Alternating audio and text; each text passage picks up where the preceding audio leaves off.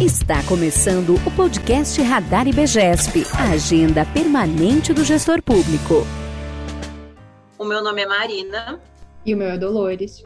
E essa é mais uma edição do nosso podcast. Muito obrigada a você que está escutando e que prestes a ouvir sobre a modalidade de ensino que mais cresce mundialmente. Isso mesmo, a gente vai falar do EAD, o famoso ensino à distância. E já que é uma especialidade do IBGESP, Hoje, tanto eu quanto a Dolores seremos entrevistadoras e entrevistadas.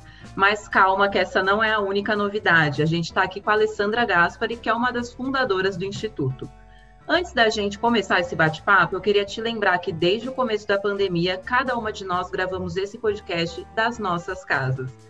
Eu também queria aproveitar para te pedir para sempre escutar o nosso canal e recomendá-lo para todo mundo que se interessa por gestão pública. Agora eu passo a palavra para elas, com vocês, Dolores e Alessandra. Olá. Nem sei falar oi quando eu estou apresentando, mas é isso, estamos por aqui para contribuir todo mundo junto. Legal, eu acho que a gente vai conseguir. É, e, e, vai ser um, um, podcast um pouco diferente, num formato diferente, porque vocês duas sempre estão apresentando, e eu acho que hoje vocês duas têm muito a contribuir, porque é o dia a dia do IBGESP. É, além de todos os temas que nós tratamos é, normalmente, é o dia a dia a produção de curso EAD e todos os desafios, perrengues, evoluções e conquistas que nós tivemos, principalmente no último ano, né? Que o volume de EAD produzido foi muito grande. Então, a gente espera de fato que possa contribuir com o ouvinte. Conta pra gente como você acha que o EAD está hoje na administração pública. O servidor, você acha que ele está preparado para o ensino à distância? Não, eu não acho que o servidor está acostumado com o curso EAD.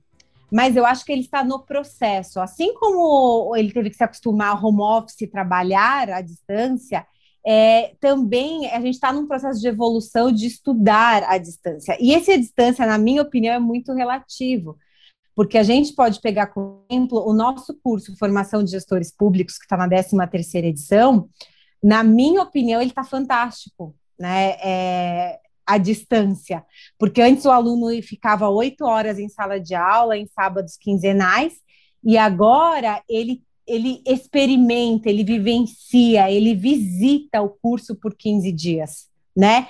em pílulas, é, de uma forma mais ativa no processo. Então, eu acho que ele não está ainda totalmente adaptado, e isso também tem muito a ver com as formas que o EAD chega para o servidor, porque se chegar aquele PPT, né? É, o curso EAD, aí se chegar um PPT, um PowerPoint animado que a pessoa vai só passando, isso, na minha opinião, como eu já disse até em outros podcasts, para mim não é um EAD. Então é difícil ele se adaptar com isso, é difícil a gente se adaptar com isso, é difícil todo mundo se adaptar. Mas eu acho que está no processo, eu acho que a administração está evoluindo muito e aprendendo muita coisa a toque de caixa. Que bom que você eu falou concordo. isso, Ale, porque eu acho que quem está escutando tem que ter em mente que EAD não é só videoaula, EAD não é parecido com o PowerPoint, EAD dá para ser interativo, e justamente por saber dessa gama de possibilidades que o EAD oferece, que eu quero perguntar para Dolores, que lida diariamente aí com gestores públicos, como o EAD pode contribuir para essa vida profissional de quem está nos escutando agora. Eu até atrapalhei sua fala, Marina, porque eu pensei assim, eu concordo muito com a Alessandra. Eu acho que ano passado a gente teria uma resposta para a pergunta que você fez para ela, né? E a gente está evoluindo, porque está todo mundo evoluindo junto. Acho que é uma instabilidade da pandemia também. Então, no ano passado, teve uma resistência em, em trazer o EAD para a pauta, porque o presencial já ia voltar. E agora não mais, entendeu que faz parte da nossa vida, educação à distância. E eu consigo elencar muitas vantagens. Eu acho que a principal é que eu consigo escalar a educação, então eu consigo entregar ela para mais servidores em vários formatos. Então sempre a gente conversa com o gestor, né, com a organização, quem que ela quer atingir com aquele processo. Então, às vezes, quando é um grupo meio estratégico que precisa de uma transformação imediata, a gente oferece um curso online. E aí eu vou com recursos de ter o professor, que também é um consultor e orientador e vai estar junto com esse aluno. Quando eu preciso fazer uma mudança de cultura, um processo de integração, um processo de formação de atendimento que a gente fez, eu acho que vai aparecer aqui no podcast, eu consigo fazer um curso autoinstrucional que eu vou distribuir por tanto tempo e eu vou trazer vantajosidade e economicidade para o organismo público, né? Que é a função básica do que eles precisam fazer e o que a gente faz enquanto instituto. Então, eu acho que facilita o processo também de formação continuada. Então, sempre que entrar um servidor novo, que vai se envolver com gestão de pessoas, que vai se envolver com licitações, tem um curso que ele vai precisar fazer. Isso não é incomum na administração privada, por exemplo, né, no mercado privado. Tem uma trilha para um novo colaborador. E é uma coisa que eu acho que vai vingar para a administração pública também. Então, eu acho que só tem é, solução boa, resultado bom, e saber disso, nem sempre, porque a distância é realmente a distância. Está aqui interagindo todo mundo há um ano e nem parece, né? Um exemplo disso, do é a integração. E Marina, acho que você pode falar. Eu sei que você é apresentadora, mas você tem bastante know-how até para compartilhar. A gente está num formato um pouco diferente desse podcast. Como a integração, que ela é tão fundamental.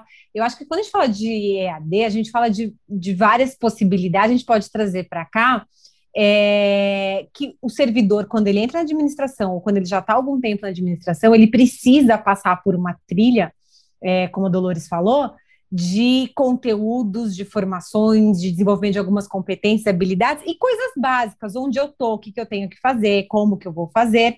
E aí a gente desenvolveu até o ano passado um curso de integração é, com alguns recursos. É, Marina, quer falar um pouquinho desses recursos que a gente usou na integração para aproximar um pouco mais o EAD do nosso ouvinte? Com certeza. A nossa maior preocupação quando a gente monta um EAD é fazer com que os, a gente tenha o protagonismo do aluno. A gente precisa que ele não esteja ali lendo uma tela ou assistindo um vídeo. A gente precisa que ele, de fato, esteja construindo o seu próprio conhecimento.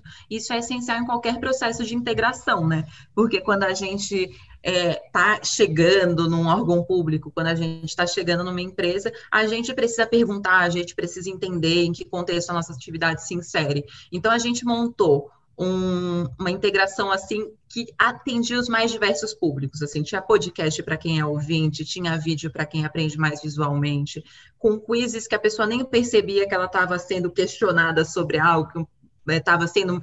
É, a, o importante é mapear o aprendizado sem necessariamente mostrar que perguntas estão sendo feitas.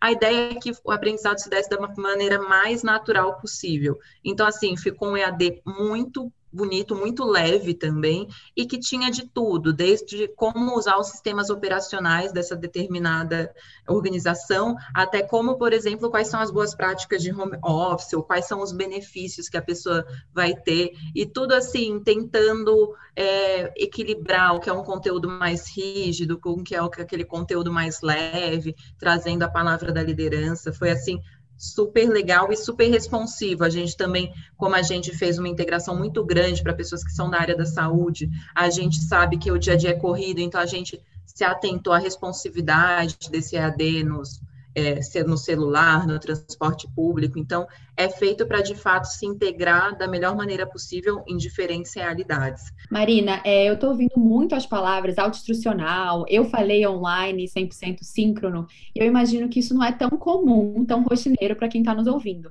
Então, explica um pouquinho que modalidades podem ser oferecidas aí na capacitação de servidores públicos. Ótima pergunta, Dolores. Para começar a respondê-la, eu vou fazer uma sugestão. Aqui na descrição desse episódio, a gente vai colocar um artigo que a gente explica as diferenças entre o EAD síncrono, assíncrono, híbrido, online, autoinstrucional. Mas eu já vou adiantar aqui alguns conceitos. O que é um EAD autoinstrucional? É aquele que o aluno tem total autonomia para decidir em quanto tempo ele vai fazer, qual conteúdo ele vai ver em cada momento. Ele é ali maior protagonista, é ele como conteúdo, é esse o EAD autoinstrucional.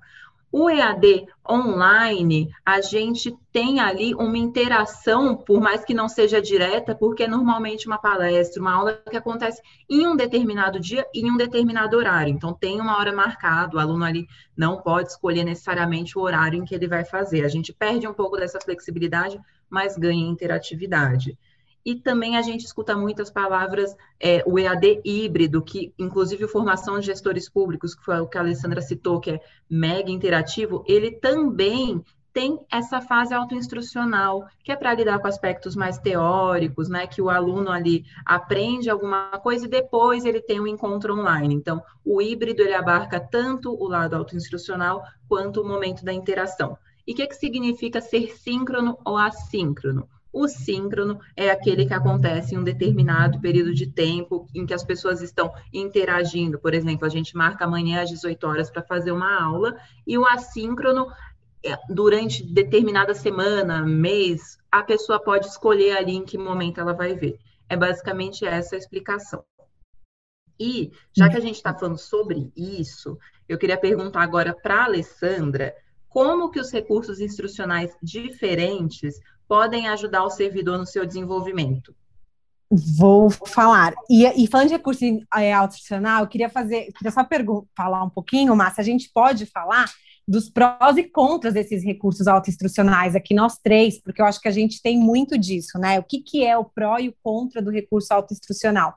Então, é, por exemplo, no curso autoinstrucional, é, se a pessoa não tem um horário marcado, uma didática, se ela não é organizada, se ela não, se, né, o público-alvo é, não tem uma organização, é, não adianta fazer autoinstrucional, porque você precisa, é igual malhar, né? Você, você consegue malhar né, no que você se propõe, se você quer, se você gosta, né, e você quer fazer isso.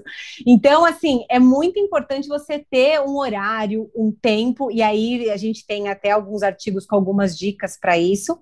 E, e, e, o online, você está ali, presente, na frente do computador, com alguma interação. Mas o contra é, adianta ter um online com 200 pessoas conectadas? Que tipo de interação que a gente vai conseguir com 200 pessoas conectadas? Então, o online, ele pressupõe grupos menores para que haja de fato uma troca e que esse síncrono seja efetivo.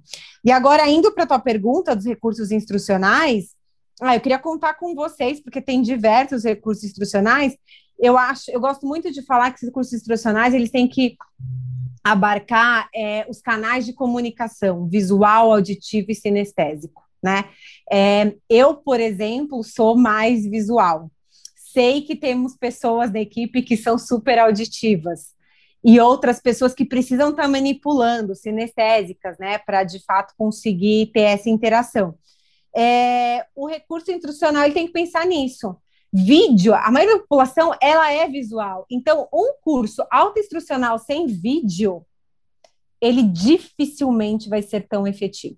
Dificilmente vai ser tão efetivo. Sem um vídeo, sem uma animação, sem alguma coisa. É, do mesmo jeito que se a gente não colocar um podcast ou colocar alguma música ou algum som, as pessoas auditivas vão perder conteúdo. Então, nós temos diversos recursos instrucionais que eles vão contemplar esses canais visuais, porque nós, seres humanos, temos diferentes canais para absorção de informação e conteúdo. Não sei se era isso que você queria. É exatamente isso. É. E assim, eu quando a gente começou a fazer AD, eu lembro sempre de uma história que a Alessandra conta de que quando, por exemplo, a gente lida com diferentes níveis de escolaridade, a gente tem que ter atenção a essa característica do público-alvo. Para a gente, o mais importante é customizar e personalizar o EAD para que ele seja acessível para aquele determinado público-alvo. Então, a gente sempre conta muito de que quando a gente lida com pessoas que têm mais dificuldade de escrita ou de leitura, a gente investe bastante em vídeo, em áudio. E se, mas e se a pessoa não tem como ver vídeo no ambiente de trabalho? Né? A gente investe bastante em áudio, que ela consegue trabalhar escutar ao mesmo tempo. Então, eu acho que essa, essa atenção ao público-alvo é que, o que faz o EAD ser efetivo ou não. Mas, desculpa, Dolores, eu tinha te cortado, pode vir agora. Não, eu ia falar que nem sempre tem como gestor que vai contratar esse AD conhecer a multiplicidade do público dele, né? Então, por isso, quando a gente está falando a palavra customizar, pensar em diversidade, a gente tem diagnóstico.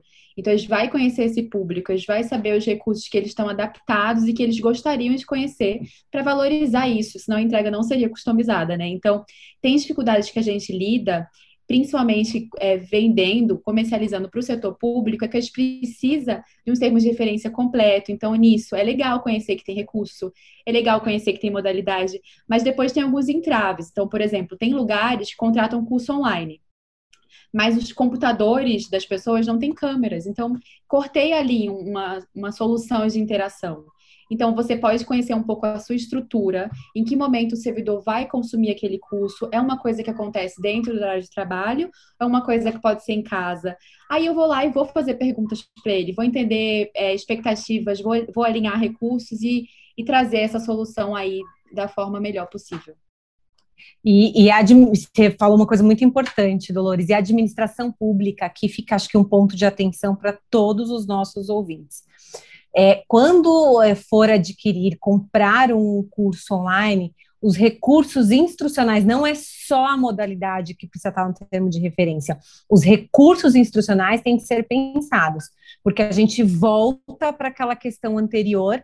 É, de, de, de, complexidade e dos vídeos e co como que a gente vai trabalhar. Então, se eu coloco lá que eu preciso de um curso para 600 servidores do tema X autoinstrucional, eu, Alessandra, posso mandar um curso com 10 vídeos que vai ter um preço.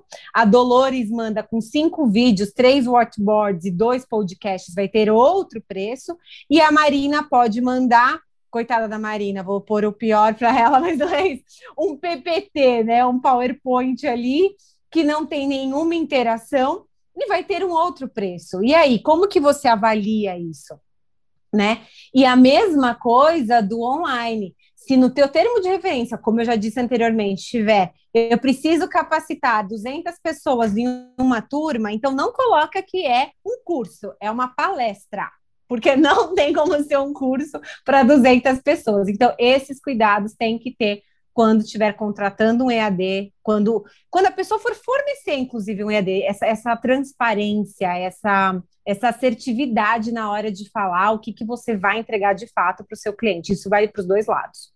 Sim, eu costumo falar nas reuniões, assim, né, quando eu estou conversando com órgão público, que o curso autoinstrucional, que tem todos os recursos que vocês estão falando, ele tem uma equipe por trás, né? Então, ele vai ter um suporte muito grande de um conteudista, que não é exatamente professor do curso, mas é uma pessoa que sabe transformar conhecimento em conteúdo programático, em conteúdo educacional, né? Que vai ter um design instrucional, que vai ter uma visualização legal do que vai aparecer na tela, como que ele vai interagir com o recurso. Então, até a equipe que está por trás de cada uma das modalidades é muito diferente. É importante saber isso também para conseguir precificar, para conseguir entrar nesse mercado. Eu queria falar um ponto de atenção. É que eu queria que a Marina trouxesse para a gente, que eu acho que é um diferencial grande e importante toda vez que a gente fala de curso EAD, que é o plano de comunicação. É, como que você vê isso, Marina, a questão do plano de comunicação, a relação dele com a efetividade do curso, é, a eficiência, engajamento? Como que você enxerga aí é, o plano de comunicação na produção e entrega de um curso EAD? Eu enxergo o plano de comunicação como tão importante quanto o EAD em si. Por quê? Porque não faz o menor sentido você investir, fazer um curso muito bom, se você não comunicou às pessoas de como vai ser esse curso, de por que, que é importante fazer, quanto tempo vai durar. Então, a gente vê muito uma realidade triste, assim, de que há cursos bons, mas que a equipe não necessariamente sabe por que, que tem que fazer e sabe qual o benefício que tem que fazer. Né? Então, o IBGESP trabalha muito com um plano de comunicação estruturado que lida com o aluno não só antes do curso, mas também durante e depois dele. Como assim? Antes a gente explica como vai ser o EAD, por que, que ele é importante, o que, que a pessoa ganha fazendo ele, como acessar a plataforma. Daí, no meio, a gente pergunta, e aí, tá conseguindo fazer? Tá tudo bem? Vai dando esse suporte. E depois, fala como foi nota, e aí depende da especificidade de cada curso. Mas a gente acompanha de fato o aluno, por isso que a gente até questiona esse à distância do ensino à distância, porque a gente está de fato mais próximo do que nunca.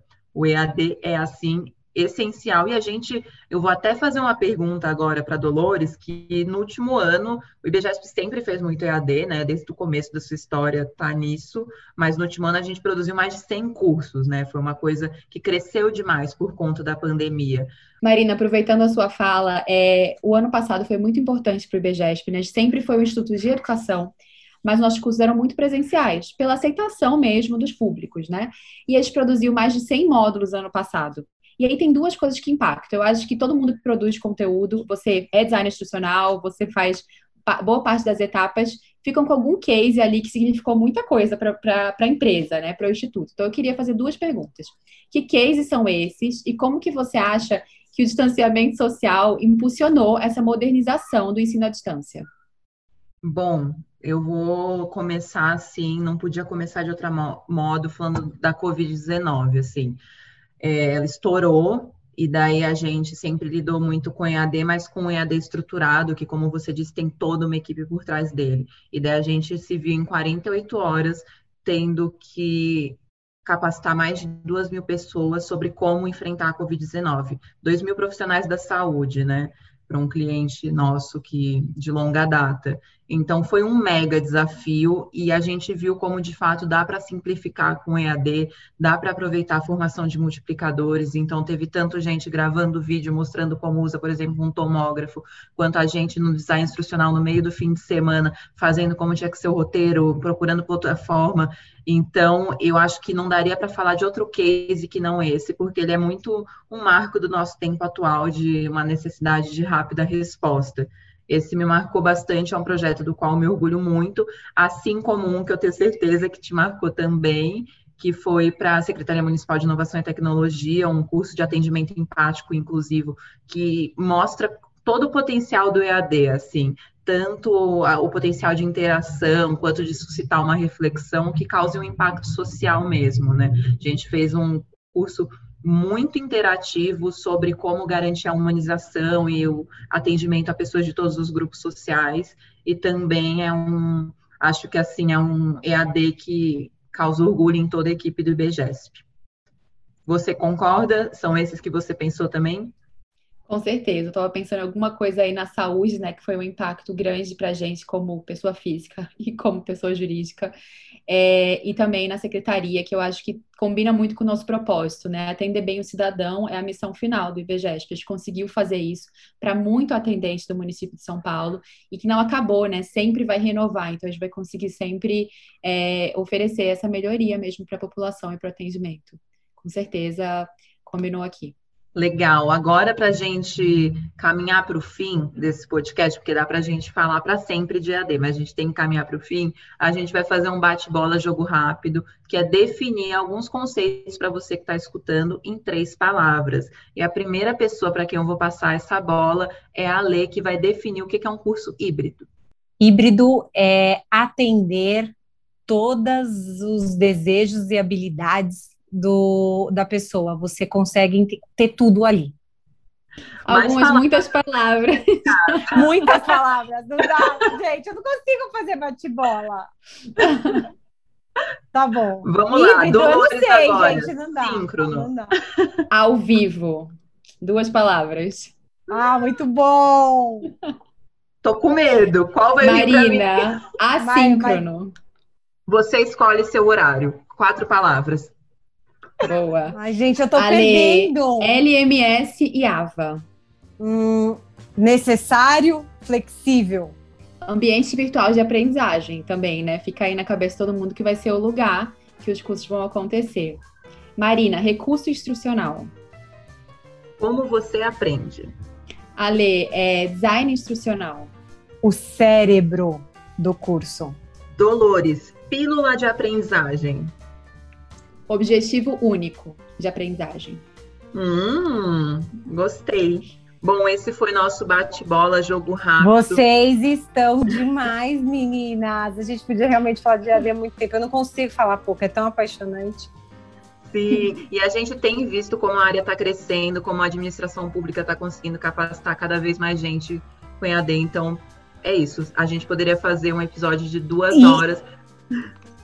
Eu, e uma coisa que eu queria falar até nas considerações finais aqui do nosso podcast é: EAD serve para tudo? Não, mas serve para muita coisa. Então, assim, o que a gente tem que entender aqui é que tem muita coisa sendo feita presencialmente. Muita, muito conteúdo, muita formação que pode e deve ser EAD por custo, é, por N fatores. E tem algumas coisas também que estão sendo é, solicitadas em EAD e que é você pode dar uma introdução no EAD, mas que aquele aprimoramento, aquele refinamento tem que ser presencial. Então, assim, nem tudo vira EAD, porque senão vão achar que a gente acha que tudo é EAD, e não, nós não achamos isso, mas nós achamos que o EAD, ele tá, neste momento, ele precisa ser super aproveitado, ele tem N recursos, ele funciona para muita coisa, e ele tá aí, para economizar, para escalar, para funcionar. Ele pode ser muito melhor do que a gente imagina. Com certeza. A gente espera que você que esteja que está escutando tenha se convencido da importância do EAD e é por isso que a gente também está deixando aqui na descrição um link de um EAD gratuito do IBGESP, que é uma, um curso para você aprender a escrever melhor. A gente se vê daqui a 15 dias. Muito obrigada e tchau, tchau.